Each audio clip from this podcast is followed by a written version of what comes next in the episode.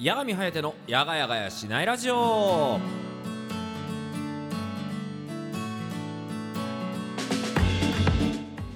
はいどうも皆さんやがちゃちゃというわけでございましてやがみんことやがみはてでございます。というわけで本日が11月16日水曜日、えー、午後の10時となりました。いかがでしょうか。えーと最近の私の報告になるんですが忙しいですね。なんかなんかね仕事というか内容が集中的に集まってしまっていてなんかあんまりなんて言うんだろうまとまった時間が取れなかったりとかやりたかったことが進めなかったりっていうことが結構ざらに起きてますね。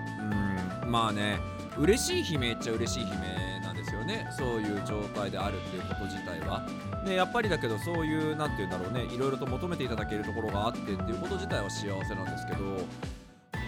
ちょっと落ち着いてていいかなみたいなねところは正直じきじきありますよね。みたいな感じの中、えー、頑張らせていただいております。ね。そんな私の悩みはねあの YouTube 版で見てくれてる方はわかるかと思うんですけどね。あのよく見るとカメラが若干傾いてるのがずっと気になってますね。なんか多分だけどこれまっすぐじゃないんですよ。だからまっすぐにしたいんですけどアームがねあのあんまり何固定できるアームじゃなくて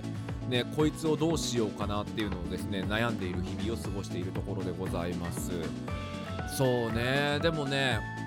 まあまああの引っ越しして新しい環境にもなりましたけど徐々に落ち着いてはきましたね、うん、徐々に落ち着いては来てくれていてまあこのままねあの緩やかに少しずつ少しずつまた生活なじませていってどんどんタスクもクリアしていってでヤガ活もねしっかりとパワーアップをしていってっていうことができたらいいんじゃないかななんていうところを現状は考えながらですね、えー、日々を過ごしているところでございますね。まあここら辺はね本当に一個一個やっていくしかないですからね。でねあと今の悩みがねあのちょっと見ていただくと YouTube 版の人分かると思うんですけど後ろ側に防音材を貼っていて、まあ、もちろん前側にも防音材があるんですけどここに何を置くかがね分かんなくて困り始めてますね。あの前よりもちょっと自分の空間が広くなったんですけど広くなったのはいいんですけど広くなった部屋のうまい活用方法がわからないのは動物の森の時代から何も自分は変わってないことに気づきました。ね。動物の森をもっと練習することで部屋がおしゃれになることを期待しますけど、えー、限界を感じています。そんなヤガミンことヤガミハヤテがお送りします。30分よかったら今週もヤガミンのちょっとした小話にお付き合いしてあげてください。というわけで今週も本編スタートです。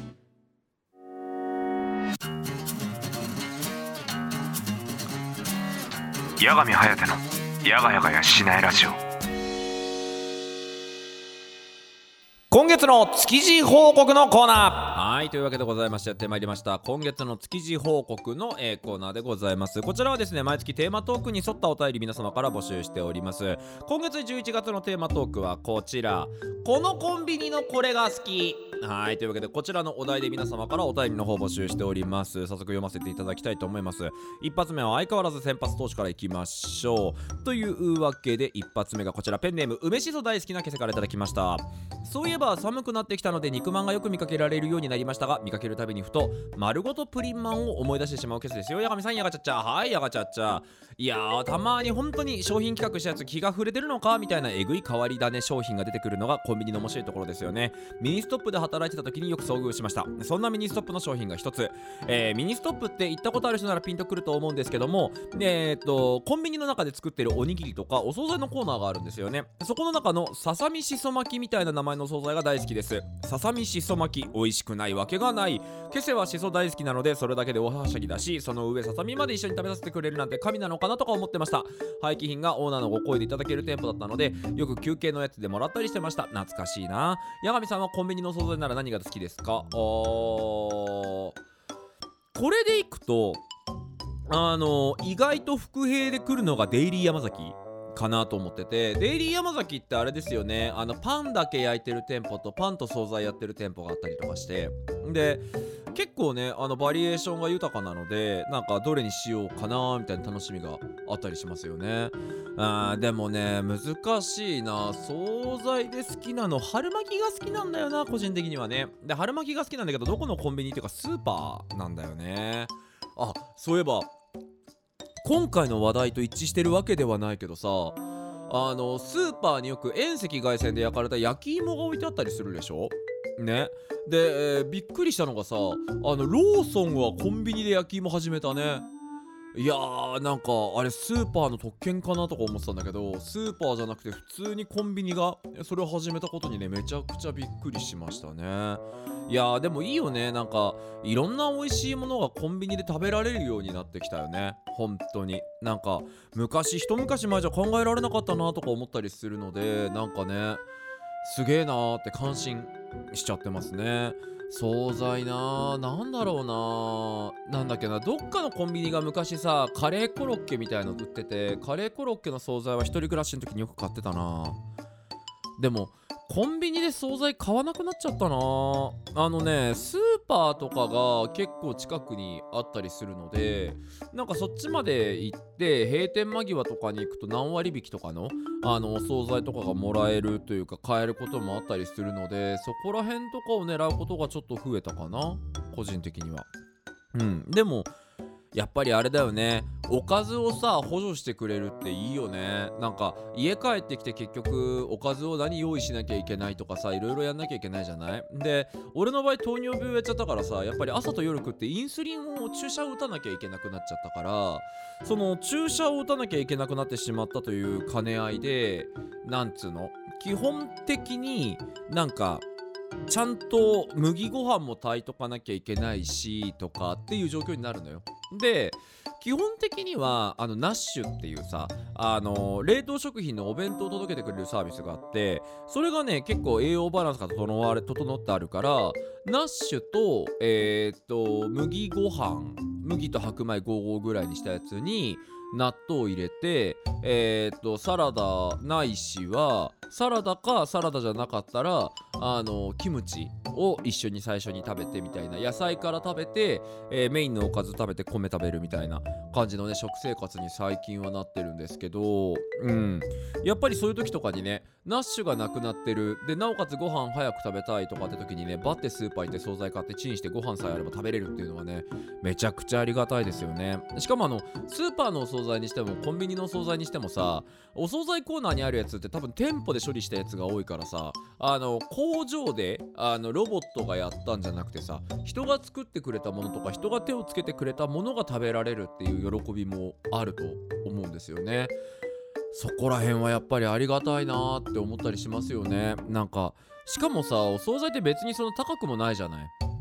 ね。あのこれぐらいの金額で元取れんのかなとか思ってるね。思っちゃうような商品もちらほらあったりするのでそこら辺は毎回毎回ありがたいなと思ってるこの頃でございます。さあというわけでございまして続いてのお便り参りましょう。もう一通こちらですね、えーペンネーム紫さんからいただきました。ありがとうございます。八神さんやがちゃこんばんは。やがちゃっちゃです。紫です。はいやがちゃっちゃです。いらっしゃいませ。えー、ということでさて11月のお題このコンビニのこれが好きに品目は味付き煮卵です。だし汁に使っていてパウチしてあるのではなく味のついた半熟煮卵がプラスチックパックに2個入ってる方です。子供の頃から卵が大好きでおでんを作っても家族4人で20個ぐらいゆで卵は入れます。家族からはおでんじゃなくてこれはただの煮卵じゃんと言われますがちゃんと牛すじとか大根とか練り物とか厚揚げとか入れてるし私にとってはおでんなんですよね。話がそれましたけどもセブンイレブンの煮卵は美味しいです。八神さんは煮卵食べたりしますか？あー。煮卵っていうよりかは煮卵っていうよりかはどちらかというとあのセブンイレブンのおでんの方をねあのいただくことが多いですね。やっぱりセブンイレブンのおでんってあのクオリティが高い。何よりも。何よりもクオリティが高いなと思っててなんだあの味でさ普通に80円レンジとかで大根とかちくわ今80円90円か？とかでさ置いてあるのはマジですごいと思ってる。ね毎回毎回なんかおでん買うたびに思うけどなんかなおかつだけどさおでんって煮すぎても美味しくなくなっちゃうじゃん。あの一定まではいいけど途中からさ、あのー崩れてきちゃうというかさっていう風になっちゃうって考えるとなんか美味しく召し上がれるレンジには結構限界があると思っていてだから運用も大変だと思うんだよね。なんか深夜だけど何が売れるだろうみたいな。なんかこの後は若い人が買いに来るだろうからちくわぶとか入れといてとかそういう感じになる気がするんだけどなんか大変じゃんね。なあの昔さマクドナルドで働いててでマクドナルドで働いてるとあのー店内の中にストックっていうのがあってでなんていうのかな暗号みたいのがあるんだけど例えばお肉は6枚常備しときましょうお肉は12枚常備しときましょうお肉は18枚常備しときましょうみたいなあ例えば昼ピークだったらお客さんが大量に来るから。でその時には例えばハンバーガーのお肉ってダブルチーズバーガーとかビッグマックのお肉と一緒なんだけど例えばビッグマック頼まれたりダブルチーズバーガー頼まれると肉が2枚消えるわけよ。でハンバーガーだったら1枚か。で例えばだけどマックナゲットなんかはねえーっと1ワンボックスが5個または15ピースのやつがあったりするでしょ？とかみたいな感じである程度キープしておかなきゃいけない。で例えばだけどフィレオフィッシュのお魚のフライなんていうのはやっぱり揚げたてが一番美味しいわけでだからできる限りあったかくて揚げたての状態にしておきたいがフィレオフィッシュってなかなか読めないよねとかそういうのをなんかうまいこと全部逆算してあの今はこれぐらいのお客さんが来そうだからストックこれぐらいですみたいなことを言われてお肉をキープしたりするんだけどやっぱりあの時間が経っちゃって廃棄するものが出てくるわけよ。で例えばマクドナルドの場合はなんかあれ使い回してるとかで言う人もいるんだけどまあ使い回してる店舗もあるのかもしれないんだけど例えばお肉焼くじゃん。お肉焼いたらそのお肉を入れるところがあってそこ入れた時にピッて上のタイマーを押さなきゃいけなくてタイマーを押したらその時間が始まってこの時間過ぎたらもう美味しくないから捨てるみたいなちゃんと制限があるんですよ。なので例えばお肉が10枚あるけど5枚が、えー、とこの後の時間切れそうだから追加で5枚お願いしとこうとかっていうのをうまくやらなきゃいけないんだけどマクドナルドとかの場合さ人気商品って決まってるじゃない？だからまだいいけどおでんってさドラフト会議やったら大変じゃない？おでんドラフト会議。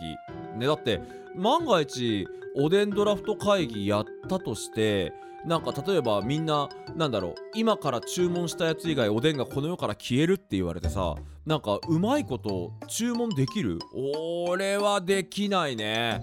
俺は絶対できないね。って考えるとやっぱりだけどなんか何をどれぐらいにとかなきゃいけないか。それこそ大根なんかはねあのある程度身もほろっとしてる方が美味しいしとか考えるとなんかそこら辺をうまいこと戦術立てて対応していくなかなか難しい気がするんですけどね。って考えると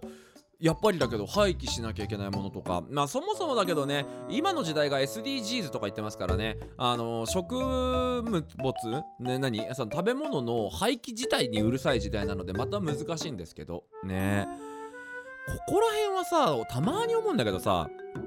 コンビニバイトが担う責任はとっくの昔に超えてるよね。ぶっちゃけね。なんかだから大変だよね。なんか今でこそさ最低賃金ちょっと上がってくれたからさコンビニで働いててもさ900円とかもらえたりするところが多いと思うけど多分田舎の方に行ったらまだ875円とか普通にあるんじゃないかなと思うんですよ。でその割にはさ公共料金の支払いがあって U パックができてとかさなで切手も販売しててとかチケット変えてとかいろいろあるじゃない。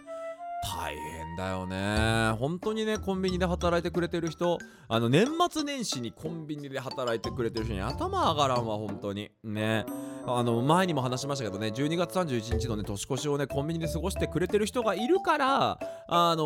24時間365日いつだって安心が買えるわけですよね。本当にお仕事をみんな頑張ってて偉いなと思います。ね毎日皆さんお疲れ様です。ねもちろんねお仕事やってない人もねお家で家事とかやってるって考えたらその家事とか頑張ってるっていうのも偉いってことですからね。皆さん頑張ってて偉いというところでございまして。ね。あのうちまで来ていただけたらねうさちゃんのよく頑張りましたのスタンプカードを押してあげたいと思いますけどもうちは非公表でございますので頑張って探してください。はいというわけでございまして。ね。12月のお題をですね、えー前回コールしたのにフォームにやってなくなおかつ、えー、とまだ覚えてないというですね残念な状態になっているので、えー、と12月のお題が何なのかはですね投稿フォームの方を確認していただければと思っております。先月もこんなことを言ったような気がします。ますね。あのやったらすぐに、えー、とフォームに反映する、ね、そこまでやったらねあのもうちょっと楽になるはずなんですけどね。それができないおっちょこちょいやがみでございました。というところでございまして。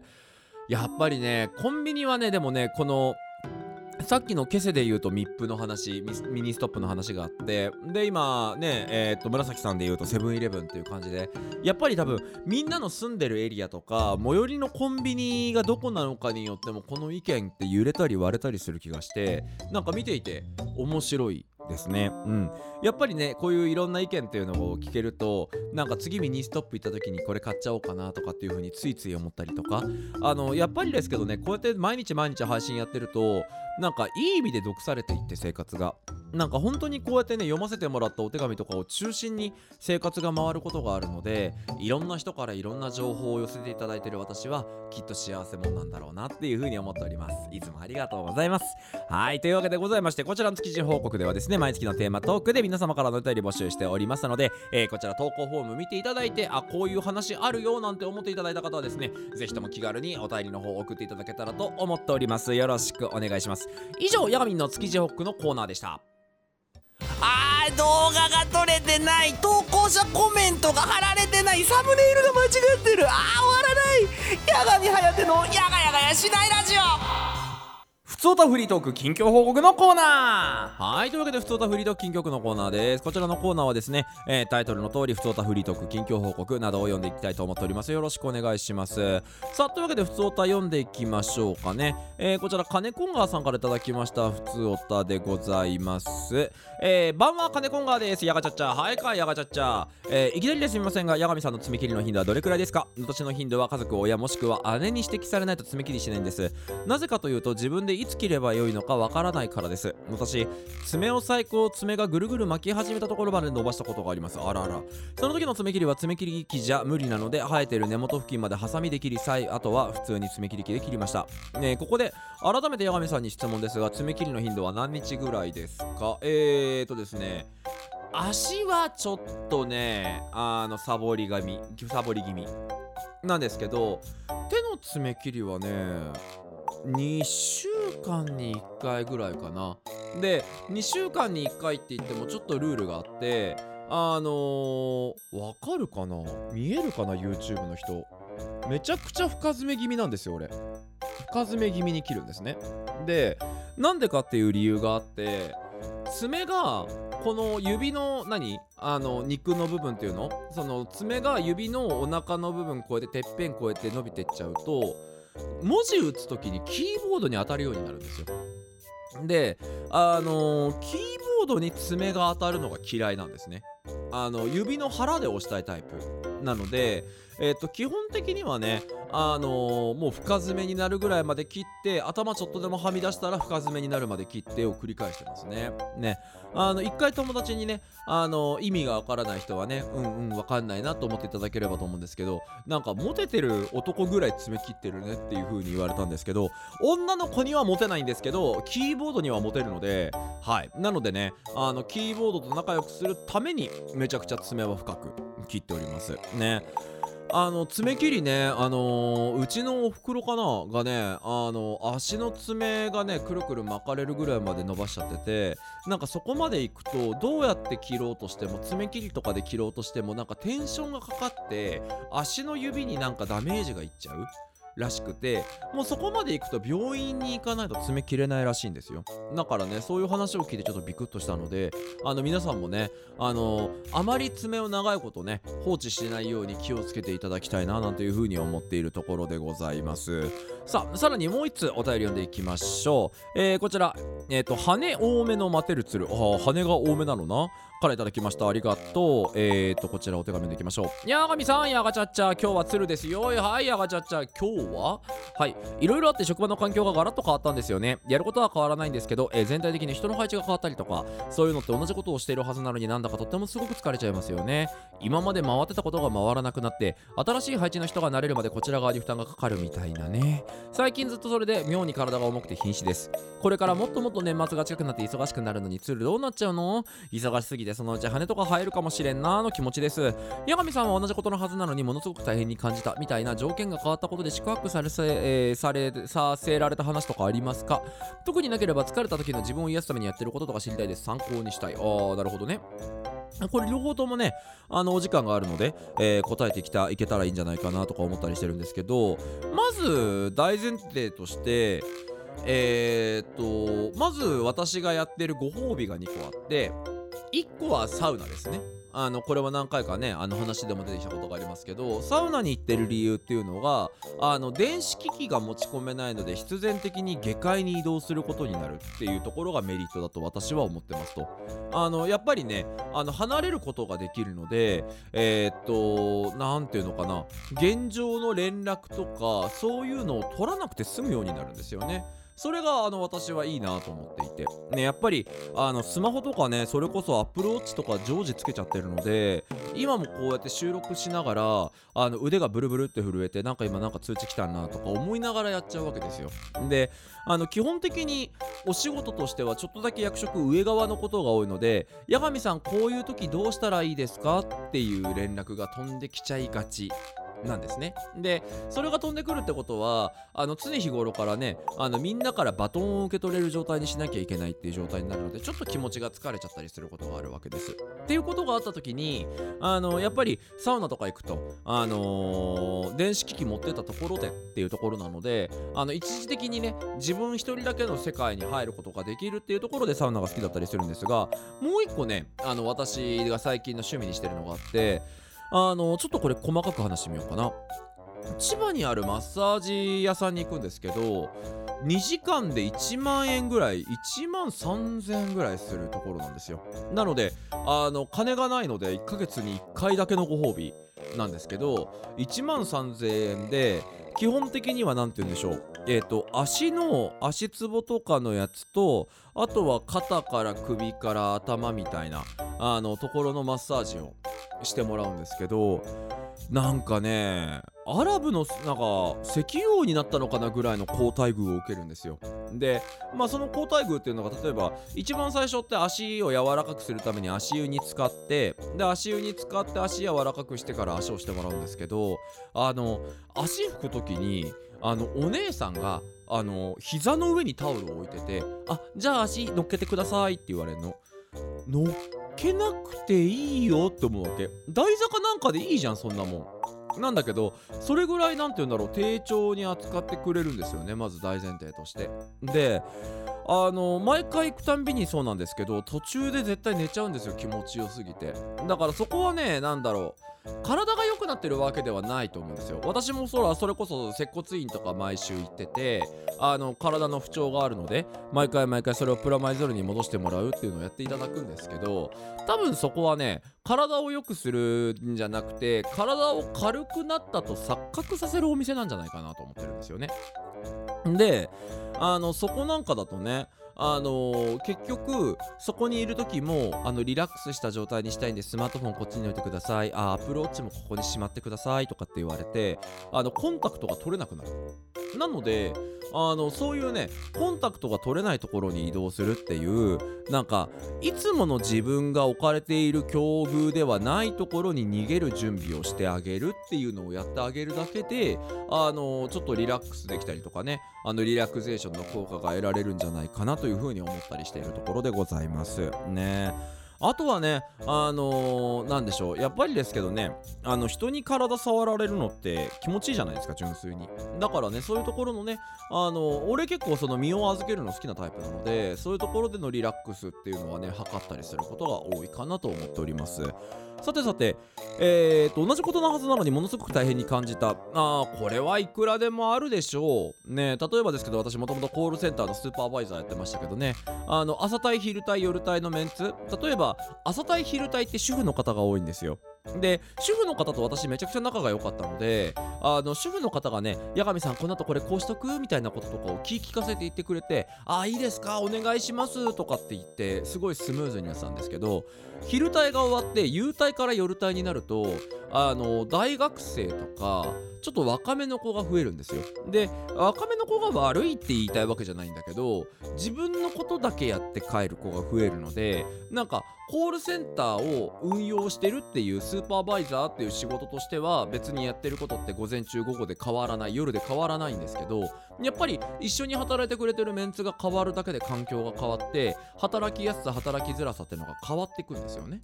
っていうところで考えるとやっぱりあるよねある程度そういう動きみたいなものは。なんだけどまあそりゃそうよね。だって基本的にねあの立場によるけどさあの自分が一番下っ端だったらいいのよ。自分が一番下っ端だったらさ見える上司も1人とか2人ぐらいじゃない？なんかあの人が工場長だとかっていうのは分かったりするかもしれないけど結局仕事って組織図的なところで働くわけだからこの三角のピラミッドのヒエラルキーの中で働くわけさ。で一番下にいたら上のものしか見えないんだけど真ん中とかにいると上も見えるし下も見えるようになるわけでしょ？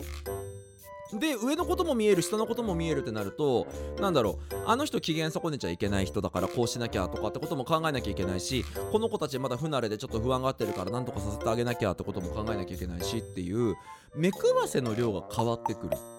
でなおかつあの上はなかなかコロコロ変わらないけど下ってコロコロ変わったりするんでね。会社の方針とかでね。思いっきり大移動させられちゃったりとか部下の人がねちょっと次からチーム変わりますみたいな人事交流ですとかいろんな方法であの自分が扱わなきゃいけない下の人ってのが変わってくる。で下の人って言うけどあの部下ってあるでしょ？ねあの金八先生みたいなこと言うわけじゃないけど部下っていうのは部の下の人だから部下であってその人がその当人の下僕でも何でもないのよ。要は自分より責任を持ってない人だからその部の下にいる人たちだから部下っていうだけであってみんな人間であるからあのみんなモチベーションも違うし働きに来てる理由も違うしなおかつ自分のことどれぐらい慕ってくれてるかっていうのも違うわけじゃない？でその違うものを一個一個環境構築していきましょうってなったらそりゃやりやすいとか仲のいい部下がいる時はやりやすくなるしあの苦手コミュニケーションが取りづらい部下しかいない日っていうのはちょっとコミュニケーションしんどくなるわけじゃない？っていうのは発生するよね？絶対にどうしても。ねこれはねもうなんか致し方ないことなんじゃないかなって個人的には思ったりするところです。だからやっぱりだけどねあのやってる仕事は変わりません。環境変わりませんって言ったところでやってる仕事が変わらないだけだけど結局上司っていうのは部下の責任も見なきゃいけないわけだから仕事とかどういう風にやってるかなとかっていうのもチェックしてあげなきゃいけない。理解してあげなきゃいけない。その子たちのことを考えてモチベーションのキープをしてあげなきゃいけない。とかで考えると結果としてねあのー同じ仕事をやってるように見えるけど毎日違うわけ。だけど思うのよ。仕事って生ものなんじゃないかなって。だってその日に来てくれる例えばだけどねあの人によって仕事の業種って違うかもしれないけど例えばじゃあサービス業だったらどんなお客さんが来るかっていうのも毎日違うわけだしねあ例えば構造とかの LINE の生産とかをやってたとしても部下の人たちがどういう風な配置になるかによって毎日毎日変わるわけじゃない。だから毎日同じ仕事ってできないはず